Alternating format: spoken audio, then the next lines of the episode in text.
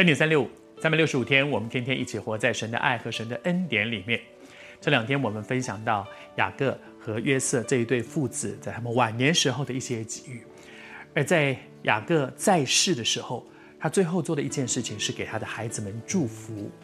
这其实是一个属灵权柄的，你能够得到的一个很有很有力量的一个权利，就是为你所遮盖，不管你是你是父母亲。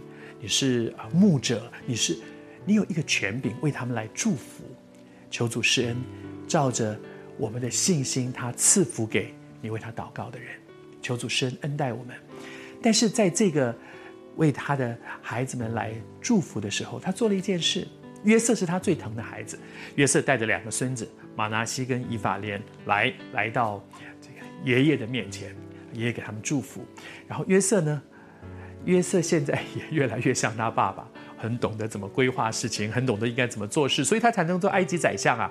他不再是十七岁时候的那个不懂世事的、随便没关系的、天天自己做妈宝爸宝就可以的大男孩。他不是，他长大了。但是在长大成熟的过程当中，有一件事情，其实是我们要我们要谨慎的，就是当我们越来越会做事的时候，有的时候我们就会越来越相信自己的规划。我相信，因为我想得很缜密。我不是当年小孩了，我是大人了。小孩子听他听你们，可是现在呢？哎，我有我的想法，我有我的，我知道怎么样做比较对。他越来越有经验，但是经验不是我们的神，是当他把两个孩子带到父亲的面前来的时候，他爸爸在给孩子祝福的时候，右手跟左手的交叉过来。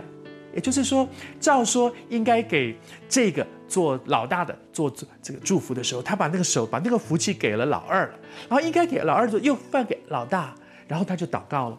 祷告完之后，约瑟就不高兴，说：“不对啦，把你弄错，你真的年纪大，不对，这个这个不是，这个才是老大，这个是老二，你怎么你怎么还故意这样交叉过来呢？”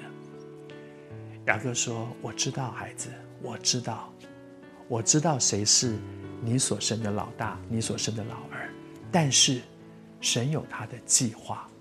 你有没有发现，雅各到了晚年，他更在乎的不是我的想法、我的计划，我觉得应该怎么样。他伏在神面前说：“是照说，我应该这个手按这个，这手按这个。但是上帝，如果你给我的感动是要换过来，我愿意。”雅各，我们说他是一个烈马。他是一个千里马，他是一个很有能力的人。但是像这样一匹马，如果不能够驯服在神的面前，上帝不能用他。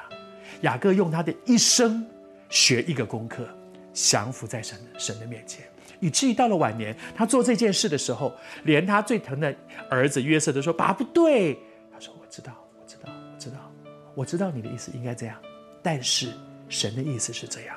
而现在我要做一个抉择。”我是要照我的规划呢，还是要降服在上帝的旨意里呢？愿神今天也对你说，你也正在面对一些生命的十字路口，你也有你的规划，但是你心中略略有一些不平安，你仿佛觉得神的想法好像不是这样，你希望更清楚神的指引吗？